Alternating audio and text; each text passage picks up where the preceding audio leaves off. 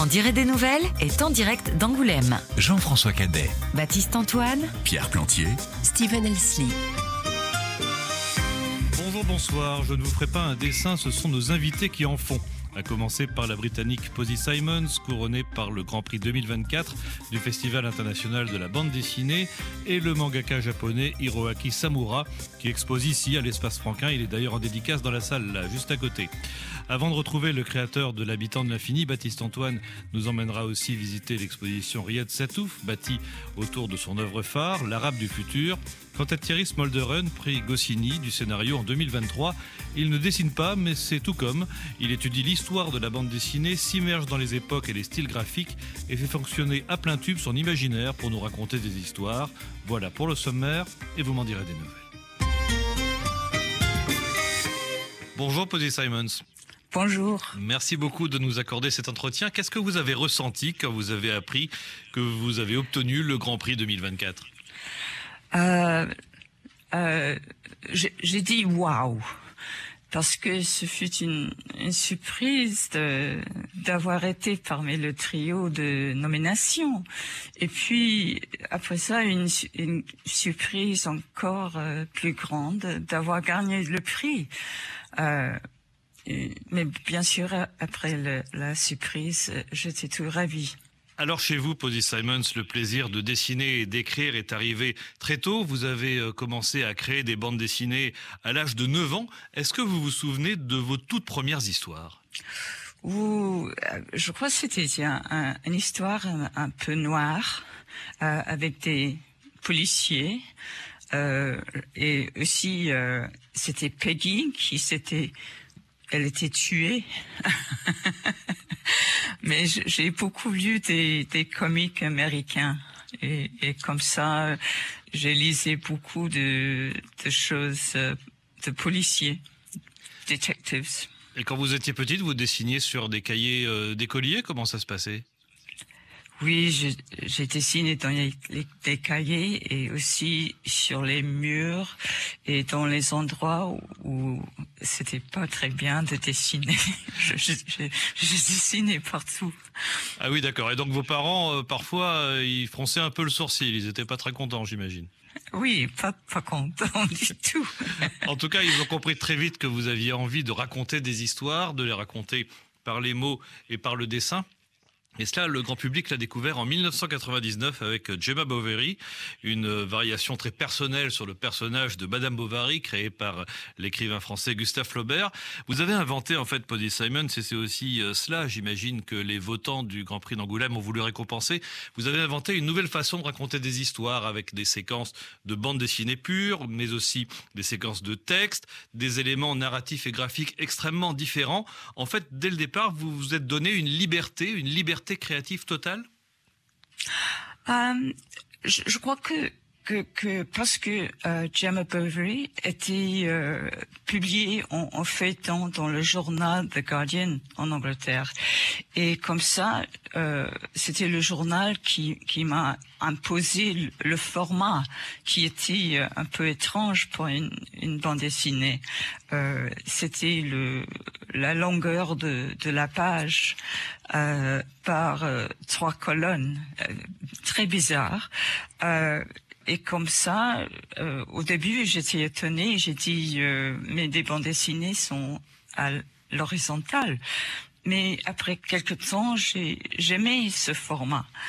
Euh, et à cette époque, j'étais pas très conscient qu'il y avait une, un formule euh, à la français. Euh, euh, mais euh, quand je suis allée à Angoulême pour la deuxième fois, euh, parce que je suis venue en, en, en 89, euh, mais pour la première fois quand, mon livre est sorti en français, euh, on, m'avait dit votre bouquin c'est très bizarre comme forme, c'est un peu hybride. Mmh. Et c'est vrai que en fait on a l'impression en vous écoutant que c'est de la contrainte que naît finalement l'inventivité. Oui, c'était les, contraintes de, euh, du journal, oui, oui, bien sûr. Euh, mais après quelque temps, euh, dans ce format, j'ai appris comment mieux maîtriser euh, l'information, euh, celle qui passera en image et celle qui passera en texte. Et j'ai beaucoup écrit aussi, c'était pour les lecteurs qui en avoir euh, pour leur argent. Mais alors comment choisissez-vous justement, Polly Simons, ce qui passe en texte et ce qui passe en, en image, en, en, en dessin? Qu'est-ce qui vous guide dans ce choix?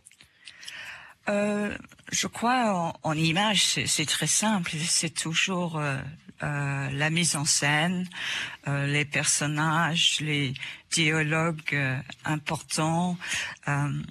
Et, et, ce que j'aime beaucoup dans, dans, la bande dessinée, le, le silence quand il y a une séquence de panneaux sans euh, parole, euh, c'est le, le, silence.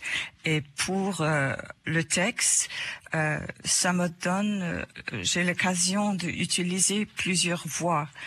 Et c'est ma voix peut-être, et, et en Jammerbury, c'était son ses journaux et la voix du narrateur, euh, le boulanger. Et pour moi, je crois que ça rajoute de la profondeur. Alors Gemma Bovary, puis euh, Tamara Drew et ensuite Cassandra Dark, ce sont les éditions de Noël hein, qui vous ont permis euh, de rencontrer un large succès auprès du public français et francophone. Trois femmes, trois héroïnes avec de fortes personnalités euh, qui se trouvent confrontées à des à des problématiques très euh, très contemporaines. Est-ce que vous êtes une une moraliste, euh, Simons? Autrement dit, est-ce que euh, votre projet artistique c'est de raconter la société, de raconter l'évolution des mœurs? Oui, je crois c'est oui, je, je crois c'est ça, mais on a toujours le le il y a un choix quand euh, euh, décrit euh, le monde, euh, est-ce qu'on décrit un, un monde euh, parfait dans mes yeux ou le monde euh, en réalité, en actualité? Et pour moi, toujours l'actualité, c'est c'est plus intéressant. Alors justement, vous portez sur sur le monde un regard plein d'ironie.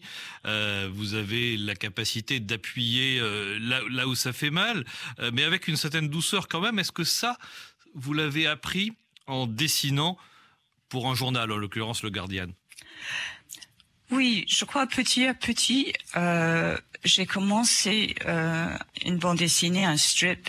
Euh, C'était hebdomadaire pendant les années euh, 70 et au début c'était un peu la fantaisie.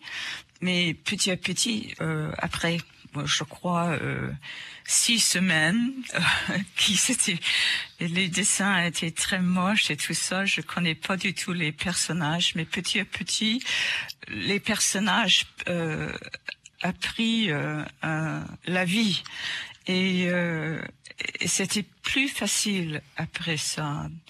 Euh, J'ai choisi une, une, femme avec plusieurs enfants euh, qui était, euh, elle écrit des livres pour enfants aussi, et, et, et son mari était euh, prof dans un polytechnique. Alors c'était des, des euh, bien-pensants, peut-être en Angleterre des, de la, du gauche euh, Cachemire. Alors justement, vous êtes vous aussi euh, une autrice d'albums pour la jeunesse avec euh, des contes, des contes modernes qui euh, là aussi permettent de parler de la société, de, la vie quotidienne. Qu'est-ce qui change dans votre approche, dans votre façon de, créer, dans votre façon de raconter quand vous vous adressez aux enfants? Je crois que les livres d'enfants sont, sont peut-être sont plus difficile à, à, faire. Surtout les livres, comme en anglais on dit picture, picture books, avec pas beaucoup de textes. Euh, les livres sont courts. Je crois que même qu'il y a beaucoup de fantaisie ou des animaux, il faut qu'il y avoir toujours quelque chose euh, du vrai dedans, pas en lecture, mais mais euh, quelque chose que les enfants peuvent comprendre oui. Et votre vie, votre passé à, à vous de, de, petite fille, euh, les enfants qu'il y a dans votre entourage, vous inspirent aussi des histoires? Oui, d'une certaine façon, oui. J'ai trois frères et une sœur, et moi j'étais euh, au milieu de la famille et euh, je crois j'étais l'enfant plus petit à une époque et puis j'étais euh, un enfant euh, plus âgé quand mon- ma sœur et mon petit-fils étaient arrivés.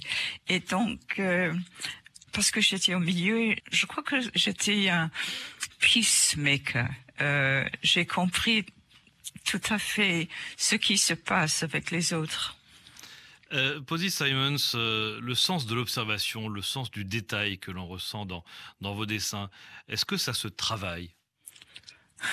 Oui, oui, je euh, je prends beaucoup de temps en, en train de, de chercher des détails qui euh, qui parlent au lecteur, même si c'est un une bouillotte ou une euh, des chaussures particulières, ça ajoute euh, au personnage.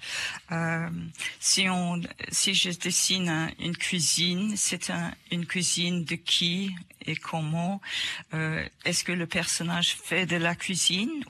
Beaucoup ou pas du tout? Qu'est-ce qu'il y a au frigo? Euh, Je me demande toutes des questions comme ça. Alors, vous n'avez pas pu vous, vous déplacer et venir à, à Angoulême cette année, mais vous y serez l'année prochaine, Posy Simons? Ah, j'espère bien. Je suis désolée de ne pas C'était pas possible d'être là. Voilà, on découvrira en tout cas votre exposition donc l'année prochaine au festival. Et pour ceux qui passent par Paris en ce moment, ils peuvent se rendre euh, à la BPI, à la Bibliothèque publique d'information du Centre Georges Pompidou, euh, qui vous consacre depuis quelques semaines une large rétrospective à découvrir jusqu'au 1er avril. Merci beaucoup, Posy Simons. Merci. Merci à vous.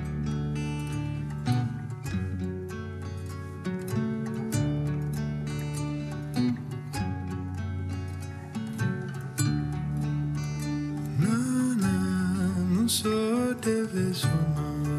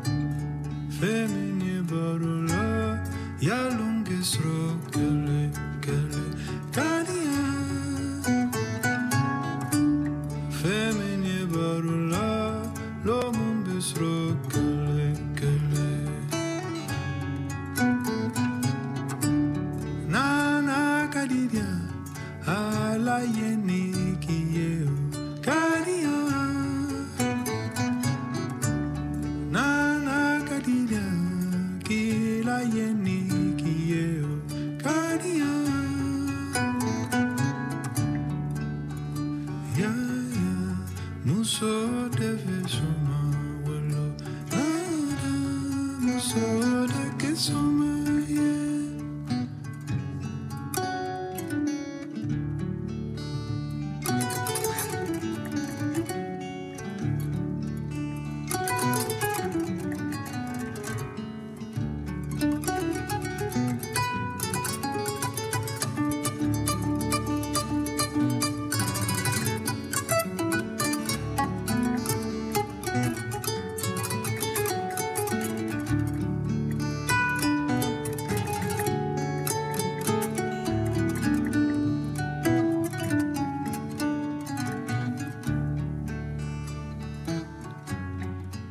Khadija Balaké Sissoko et Pierce Faccini qui se produiront ce samedi 27 janvier ici à l'espace Franquin dans le cadre du Festival international de la BD et en collaboration avec Jazz à un concert dessiné comme c'est euh, la coutume ici à Angoulême avec le dessinateur Alexandre Cléris, que vous connaissez bien, Thierry Smolderen, bonjour. Bonjour. Vous avez publié effectivement avec lui euh, plusieurs, euh, plusieurs albums. Alors vous êtes Thierry Smolderen, l'heureux lauréat 2023 du prix Goscinny qui couronne un, un, grand scénariste et vous connaissez un tout petit peu le sujet, hein, puisque ça fait 35 ans à peu près que vous œuvrez en tant qu'enseignant-chercheur, en tant qu'historien de la BD, en tant que scénariste vous-même.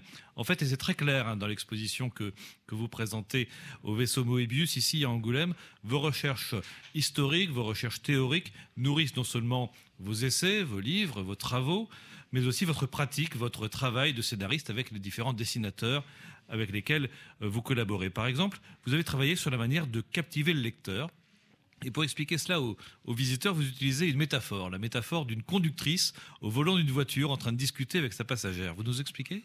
Alors, l'idée, c'est que le cerveau euh, humain, euh, en, règle générale, euh, produit des, actions standardisées, des, actions normales, qui ne demandent pas l'ensemble du cerveau. Donc l'exemple le, des conductrices qui, sont en train de, de, bavarder en voiture sur un trajet euh, qu'elles connaissent parfaitement et un trajet dont elles n'auront plus aucun souvenir à l'arrivée. Tout le monde connaît cette expérience-là. Ça prouve qu'en fait euh, le, cerveau est capable de se détacher, se focaliser sur une, conversation tout en, op en opérant un véhicule de façon automatique. Et l'idée, euh, c'est qu'une histoire euh, essaye de réveiller les parties du cerveau qui sont normalement endormies en, sortant euh, du, si vous voulez, de la fonction nominale de chaque objet et de chaque situation. La fonction nominale, c'est celle qui correspond exactement au nom du dictionnaire et à l'emploi voulu et à la fonction voulue. Quand, dès qu'on sort de cette fonction voulue, en fait, le cerveau s'anime et se, stimule et se, et se met à participer plus à la lecture. C'est cette idée-là. Euh, il y a un, psychologue euh, américain qui a trouvé qu'on avait euh, sept modules différents du cerveau verbal, visuel, spatial, corporel, etc. Bon, je ne vais pas les, les, dicter tous, mais en, en, réalité, on se rend compte que dans une histoire, il y a moyen d'alerter et d'activer ces, ces, ces éléments du cerveau, euh, ces, ces, modules du cerveau, en, en, faisant jouer des dysfonctionnements à tous ces niveaux-là. Alors vous avez aussi étudié le feuilleton, vous avez fait une, une étude comparative euh, de l'album de, de, Tintin, Les cigares du pharaon, et euh, de l'œuvre de Moebius, Le garage hermétique. Quel enseignement concret en avez-vous tiré dans la façon de construire une narration? Alors, l'enseignement concret, je ne sais pas si... Euh, euh, je dirais plutôt que ce qui m'a fasciné là-dedans, euh, c'est qu'on voyait les rouages de la création. Parce que leur protocole était, euh, un protocole de, la page blanche.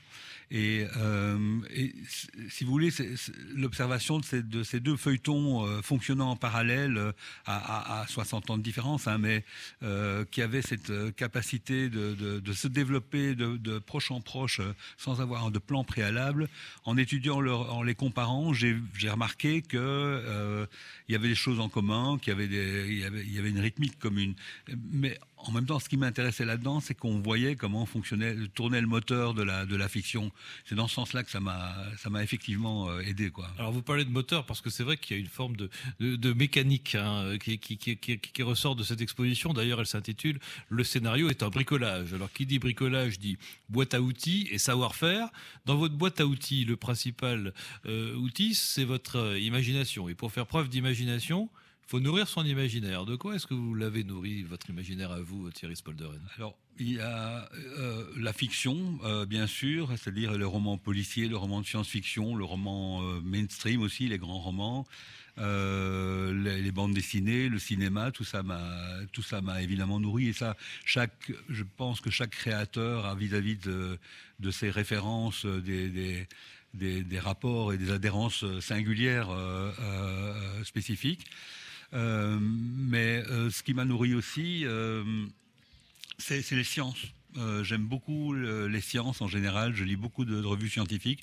Donc je m'intéresse aux sciences cognitives, à la psychologie, euh, euh, aussi bien d'ailleurs à l'astronomie et à l'astrophysique. Le type de raisonnement scientifique m'aide beaucoup aussi. Il y a une espèce de rationalité, mais une ouverture d'esprit sur les possibles du monde qu'on n'a pas encore conquis. Alors vous mettez tout ça en musique quand vous travaillez sur sur un album et vous vous nourrissez aussi à chaque collaboration euh, de l'univers du, du dessinateur qui travaille avec vous, Oui. Thierry Smolderen. Alors, vous vous nourrissez de vos discussions, évidemment, donc ça, c'est assez courant, mais vous nourrissez aussi des dessins euh, de ces albums précédents, donc de l'œuvre en général du dessinateur en question. En somme, vous choisissez un, un dessinateur en fonction euh, de la manière dont son univers résonne en vous. Absolument, et ça va même jusqu'à à susciter des, projets d'histoire rien qu'en regardant le dessin. C'est-à-dire que le germe même de l'histoire euh, peut venir d'un croquis ou d'un dessin fait dans un, dans un carnet ou au hasard ou des carnets où je vois euh, dessiner des, des- personnages dans la rue, etc.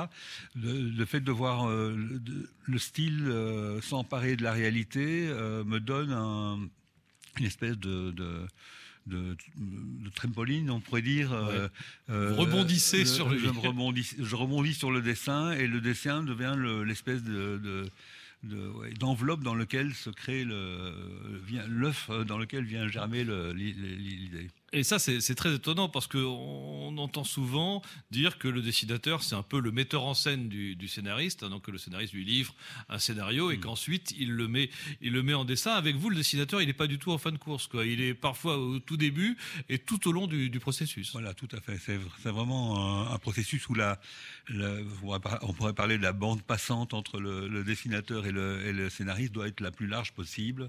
Partager des passions, euh, avoir des conflits aussi, c'est important pouvoir avoir euh, euh, des, des zones où ça frotte un peu. Euh, mais, mais oui, il y, a un, rapport, une culture commune qui doit se développer. Alors vous euh, évoquez dans, l'exposition votre travail avec différents euh, dessinateurs, Jean-Philippe Bramanti, Berthaille, Boulot, Cléris qu'on évoquait à l'instant, avec Enrico Marini par exemple. Pour Olivier Varese, vous avez travaillé sur le manga et l'animé japonais. Alors on est en 1988, hein, donc à une époque où, le succès du manga était quand même assez embryonnaire en, en- en Europe. Avec Philippe Gauclair et la saga Convoi, vous avez abordé les mondes virtuels au tout début des années 90, donc bien avant euh, euh, notre ère Internet euh, à nous. C'est en fait en étudiant le passé, en étudiant l'histoire du, dessin que vous pouvez anticiper comme ça l'imaginaire d'aujourd'hui et de demain? Pour, l'histoire du dessin, c'est clair que, ça m'aide à, à, penser la bande dessinée de demain parce que, en fait, l'histoire de la bande dessinée recèle encore beaucoup de secrets, de choses qu'on ne comprend pas. Et aller euh, dans l'histoire de, la bande dessinée, on découvre des, propriétés ou des super pouvoirs de la bande dessinée euh, qu'on peut commencer à utiliser. On est moins, on sort des, cadres.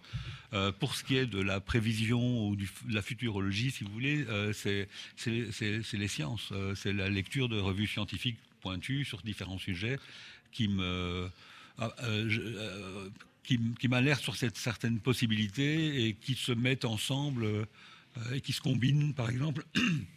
L'idée de réalité virtuelle mêlée à l'idée de jeu vidéo, mêlée à l'idée d'Internet, ce qui c'était les trois choses qui existaient euh, embryonnairement au moment où on a écrit qu'on voit, ben voilà, elles étaient déjà.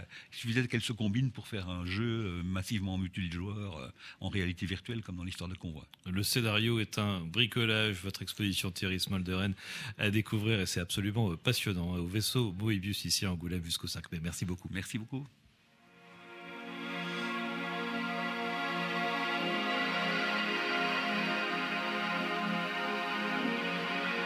Vous m'en direz des nouvelles est en direct du Festival de la bande dessinée d'Angoulême.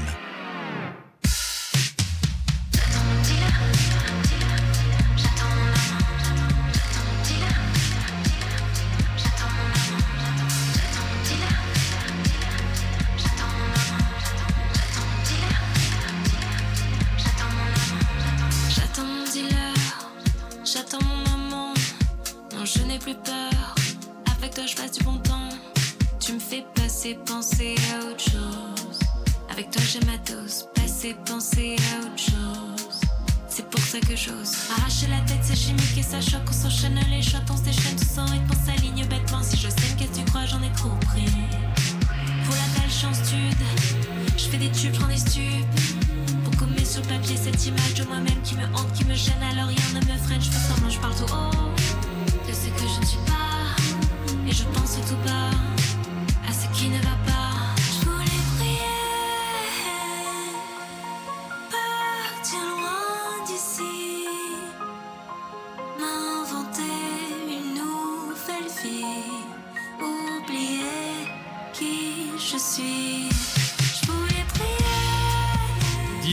Amoué sur RFI, extrait de la playlist RFI dans VMDN en direct d'Angoulême. Et c'est la tradition ici, le Grand Prix de la ville d'Angoulême de l'année précédente a droit à sa grande exposition. Et pour cette 51e édition, c'est Riyad Satouf, Grand Prix 2023, qui s'y est collé et qui nous fait entrer dans son univers à travers l'Arabe du futur, œuvre monde. C'est le titre de cette exposition. Bonjour Baptiste Antoine. Bonjour Jean-François. Vous l'avez rencontré, Riyad Satouf, hier dans son exposition. Alors pour commencer, dans, dans quel état d'esprit était-il?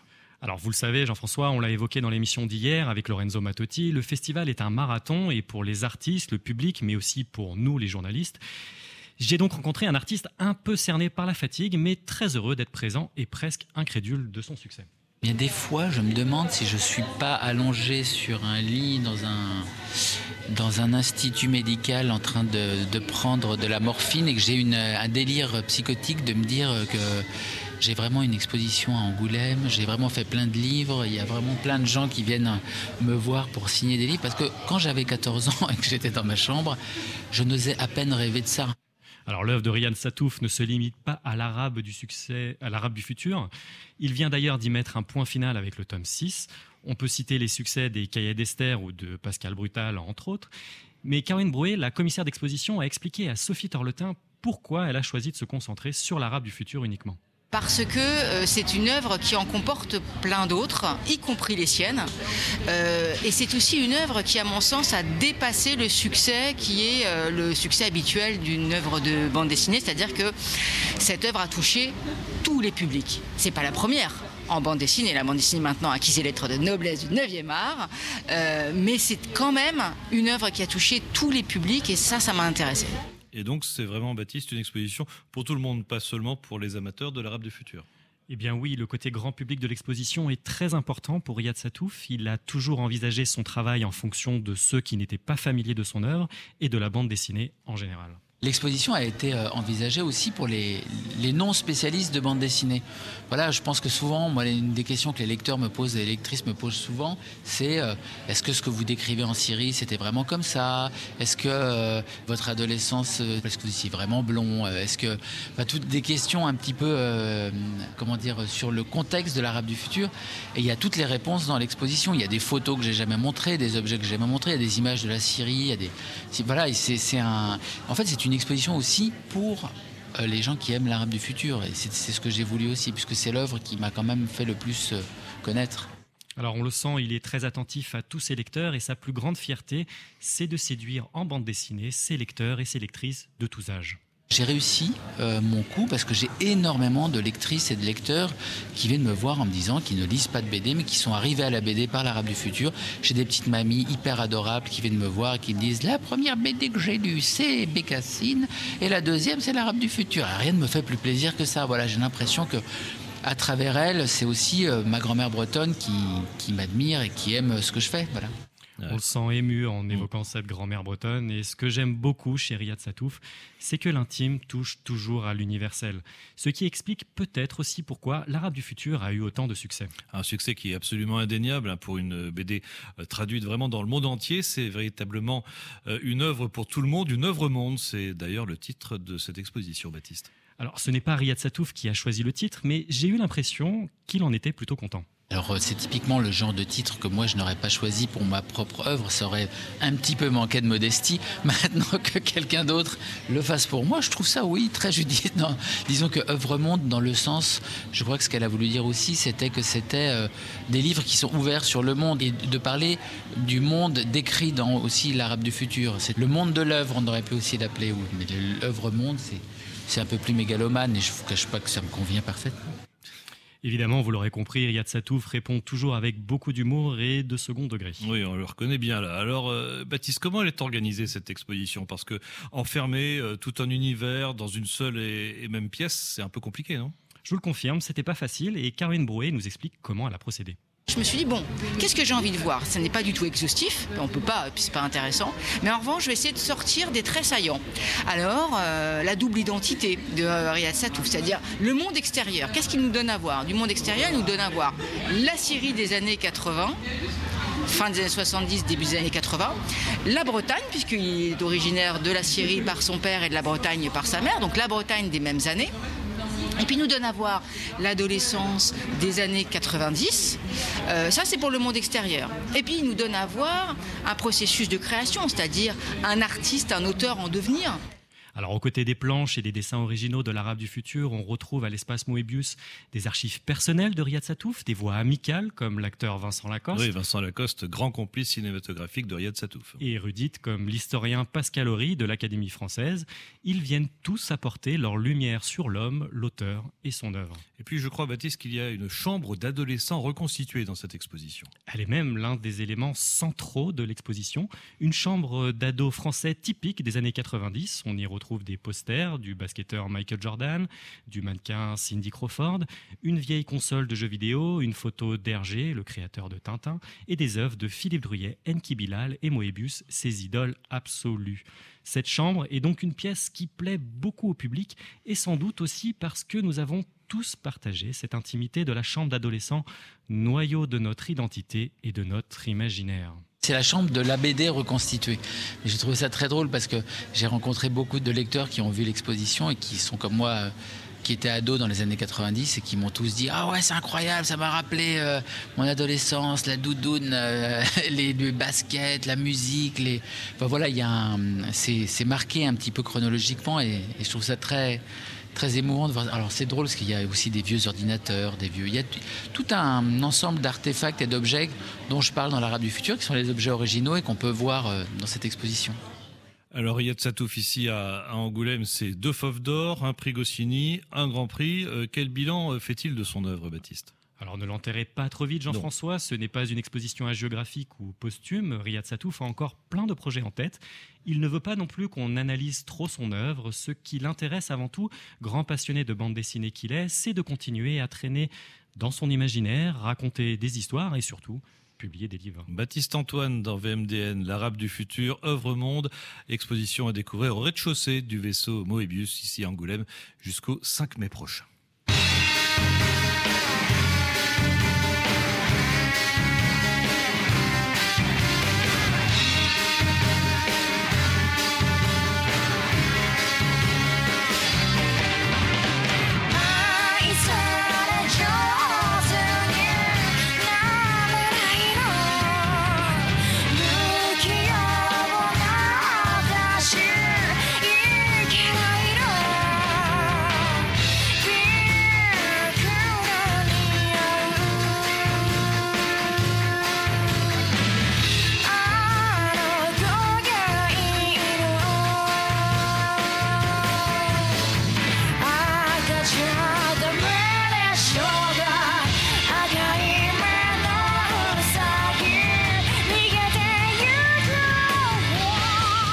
L'habitant de l'infini, c'est une œuvre culte dont la version française est publiée en 30 volumes chez Casterman et c'est autour de ce monument du manga que le festival d'Angoulême a bâti l'exposition Hiroaki Samura Corps et Armes qui éclabousse l'espace franquin à grands coups de sabre et de virtuosité graphique. Bonjour Hiroaki Samura.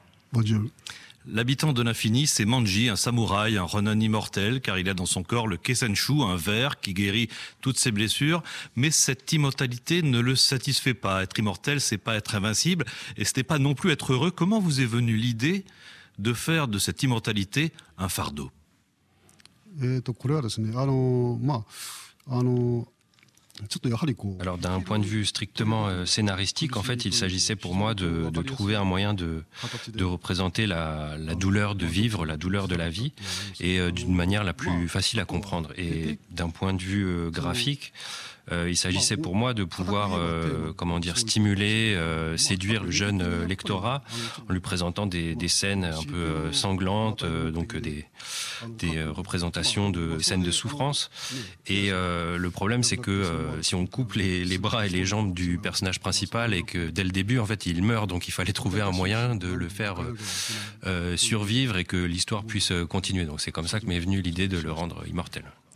あとはあのふなんかあの寿命が et euh, ce qui m'intéressait aussi également dans cette idée d'immortalité, c'est que euh, en fait les compagnons de route du personnage principal, euh, qui sont plus jeunes que lui, à la fin de l'histoire, lors de l'épilogue, en fait ont déjà disparu, ils sont morts de, de vieillesse avant lui, et donc c'était cette, cette tristesse aussi qui m'intéressait de montrer. Manji est un personnage qui est aussi en quête de rédemption. Il a dû euh, sacrifier euh, cent innocents pour se défendre. Alors il s'engage à tuer euh, mille scélérats afin de racheter ses crimes. Son destin, c'est donc de tuer et il tue avec son arme, le sabre. Alors pour beaucoup de, lecteurs, l'habitant de l'infini, c'est une référence en matière de, manga de sabre. Est-ce que pour vous, Hiroaki Samura, un sabreur, c'est un danseur?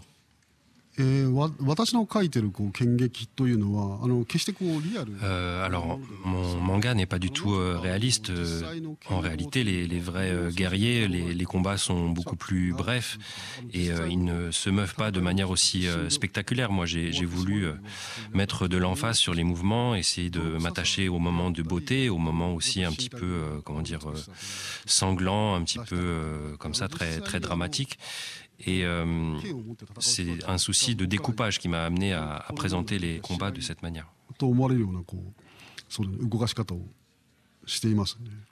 Alors il y a une dimension euh, allégorique, une dimension chorégraphique dans la façon dont vous représentez ces combats.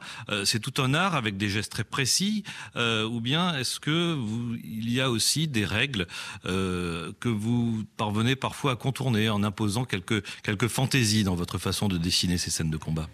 そうですねあの結構あのあれですねまあ Alors en effet, à, l'époque, j'ai peut-être euh, pu, euh, comment dire, euh, traiter le, les combats de sabre et les mouvements des guerriers, un peu comme si j'avais traité les mouvements de danseurs, parce que finalement, la, la danse est une question de plaisir et c'est cette sensation que je voulais communiquer à, à mes lecteurs. Mais à l'époque, euh, encore une fois, je n'avais pas en tête euh, l'idée de faire un manga euh, réaliste et la question des, des guerriers, des combats de sabre, c'était pas quelque chose qui me qui m'intéressait fondamentalement. C'est venu petit à petit et donc c'est un sujet que j'ai un peu digéré, que j'ai accommodé à ma sauce.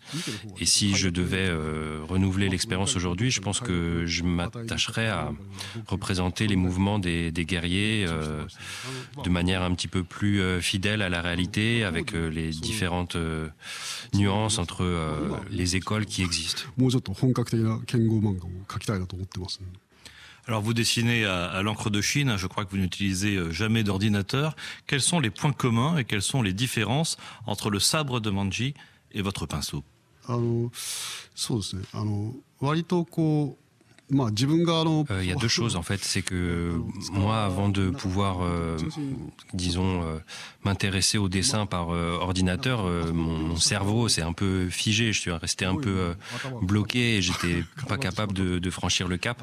Et la deuxième chose, c'est que, disons, plutôt que des, des choses très sophistiquées, raffinées et à l'avant-garde de l'esthétique, moi, ce qui m'intéresse, c'est de conserver une espèce de, de saleté, de, de, de maladresse en fait dans mon travail, dans dans mon œuvre, et euh, je, je n'avais pas envie de représenter, euh, disons, des, des, combats qui soient complètement esthétisés, épurés.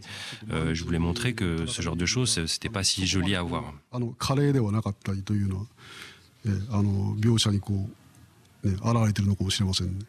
Quels sont les, les éléments, Hiroaki Samura, qui donnent sa force, qui donnent sa dynamique à un dessin?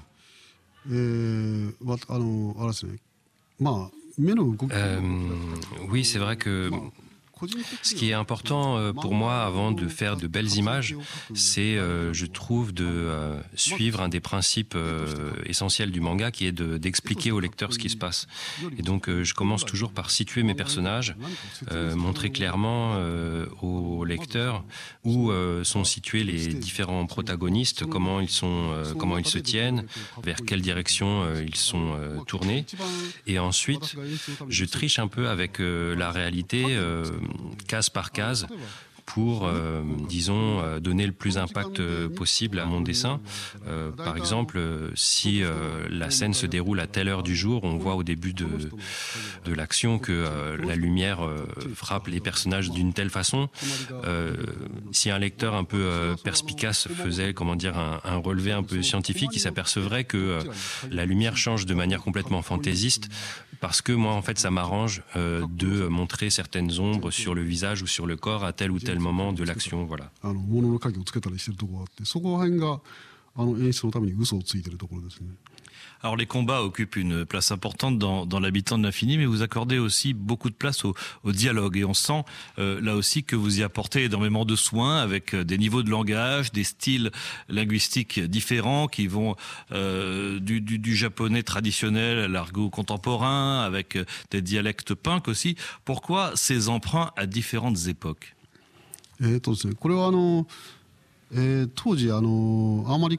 Euh, à l'époque où j'ai commencé cette série, euh, il était euh, vraiment exceptionnel que des de jeunes auteurs s'attellent au genre du manga de sabre et au, manga historique de manière générale.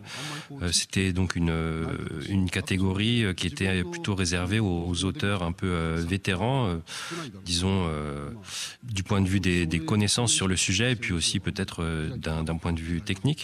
Mais moi, en fait, cette, euh, cette série, L'habitant de l'infini, elle a été euh, publiée dans une revue qui s'appelle Afternoon, qui euh, vise un lectorat de jeunes adultes, alors que le public, traditionnellement, des mangas de sabre, est plutôt âgé. Et donc, il s'agissait pour moi de titiller un peu mes jeunes lecteurs, donc en, recourant à des artifices un peu comme celui, de la langue, de, mélanger, de, prendre des, des libertés avec, disons, la, la réalité historique et d'être assez clair en fait sur mes intentions. Donc c'était à la fois pour plaire aux jeunes et aussi pour que euh, les, euh, les fans de manga historiques euh, sachent en fait à quoi s'en tenir et n'attendent pas de moi comme ça du réalisme, de la fidélité historique.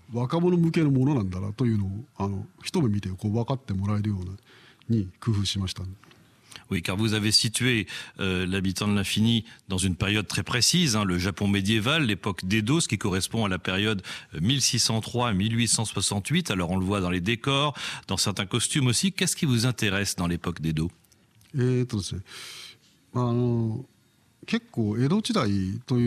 euh, au début, quand j'ai commencé, euh, c'était pas euh, l'époque de d'Edo n'était pas une, une, période qui m'intéressait particulièrement. Mais ce qui, ce que je trouvais intéressant, c'était que en tant que période de l'histoire du Japon où le pays s'était refermé sur lui-même et où la, la, culture étrangère ne n'entrait pas du tout, ça me permettait de, disons, de, de mettre l'emphase sur ce sentiment un peu déstabilisant, un petit peu, un petit peu punk, un peu euh, international aussi que je voulais insuffler par euh, donc euh, le langage et aussi par les vêtements de mes personnages. Donc c'est c'était un, une manière vraiment de, de, montrer encore une fois mon irrespect pour le la fidélité euh, historique. Et euh, aujourd'hui, euh, après avoir travaillé près de 20 ans sur l'habitant de l'infini, j'ai fait quand même mes recherches sur l'époque d'Edo et c'est un sujet que j'ai appris à, à, connaître. Et aujourd'hui, je pense que j'aimerais bien pouvoir faire un, un manga historique, un manga de sabre qui soit un peu plus proche de la réalité. Est-ce que les peintures de l'époque d'Edo vous ont inspiré, Hiroaki Samura? Euh, disons plutôt que la, peinture euh, de l'époque d'Edo en général, c'est surtout euh, le travail de Hokusai qui m'intéressait et notamment celui de la fin de sa carrière. Et je trouve que son coup de pinceau avait quelque chose de très nerveux, dont je me suis beaucoup inspiré au début de L'habitant de l'infini. Il y avait quelque chose vraiment de, de très vif et qui sautait aux yeux, qui m'intéressait beaucoup, mais qui en revanche demandait beaucoup de travail. Et je me retrouvais souvent à vraiment euh, batailler, euh, disons, à la, à la, au moment de rendre mes planches, ça devient de, de, plus en plus compliqué pour moi de rendre mon travail à l'heure. Et donc j'ai fini un peu par euh, renoncer à cette approche esthétique, mais c'est donc le, le, travail de Roxai qui m'a marqué. Alors dans l'habitant de l'infini, on voit la souffrance corporelle, on voit aussi la souffrance psychologique, notamment chez Manji, mais aussi chez chez Lynn, votre héroïne, une adolescente qui embauche Manji pour l'aider à venger l'assassinat de ses parents et qui euh, vont déclarer tous les deux une guerre sans merci à Litoryu, un groupe de mercenaires sanguinaires. Il y a la vengeance, il y a la violence, il y a la cruauté, il y a aussi une vraie mélancolie et parfois aussi une forme de, de poésie. Comment on entremêle la poésie et l'horreur, Hiroaki Samura えっ、とね、結構割とこのあれですね。 au départ, si vous voulez, l'habitant de l'infini, c'est euh, le, le, souhait de, mêler euh, beaucoup d'éléments différents, disons du, spectaculaire, euh, la cruauté des combats et puis aussi le drame humain et une forme de, beauté. Moi personnellement, je suis plutôt attiré vers des, des images ou des, des dessins qu'on pourrait qualifier de paisibles. et là, il s'agissait de ma première série, de mon premier manga et d'un manga d'action. Donc j'ai dû pousser un peu le, curseur un peu plus loin que, que mon goût personnel. Donc si vous voulez, à la base, j'avais quand même ce, cette appétence pour la poésie. Mais en ce qui concerne les poèmes eux-mêmes, je ne sais pas comment euh, ils ont été traduits dans la version française, mais euh, moi, euh, à vrai dire, j'étais pas vraiment très respectueux des formes poétiques de, de l'époque où se situe mon histoire. Et j'aurais pas trop envie qu'on regarde vraiment mon travail de, de, poète, si je peux dire, de l'époque. Aujourd'hui, je pense que j'ai fait un petit peu de, de chemin, mais c'est c'est pas forcément très glorieux.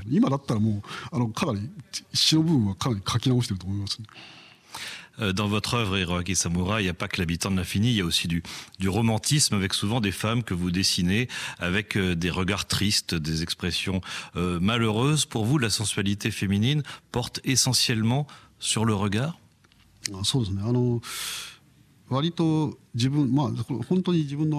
Euh, je pense que oui, moi j'ai un, un, goût vraiment pour euh, disons les, les images qui euh, plutôt que des, des personnages euh, souriants, euh, euh, riants, vraiment lumineux, mais j'aime plutôt représenter des gens qui sont en proie au doute, qui sont dans une espèce de souffrance, parce que j'ai l'impression que ce genre d'image nous donne accès, un accès direct à leur intériorité, et c'est valable à la fois pour mes personnages féminins comme mes personnages masculins. Merci, merci beaucoup Hiroaki Samura d'avoir répondu aux questions de RFI et de vous m'en dire des nouvelles. Je rappelle que vos œuvres sont publiées en France chez Casterman dans la collection Sakai, que votre exposition se déroule juste à côté de l'endroit où RFI a installé son studio ici à Angoulême, à l'espace Franquin. Merci beaucoup. Merci.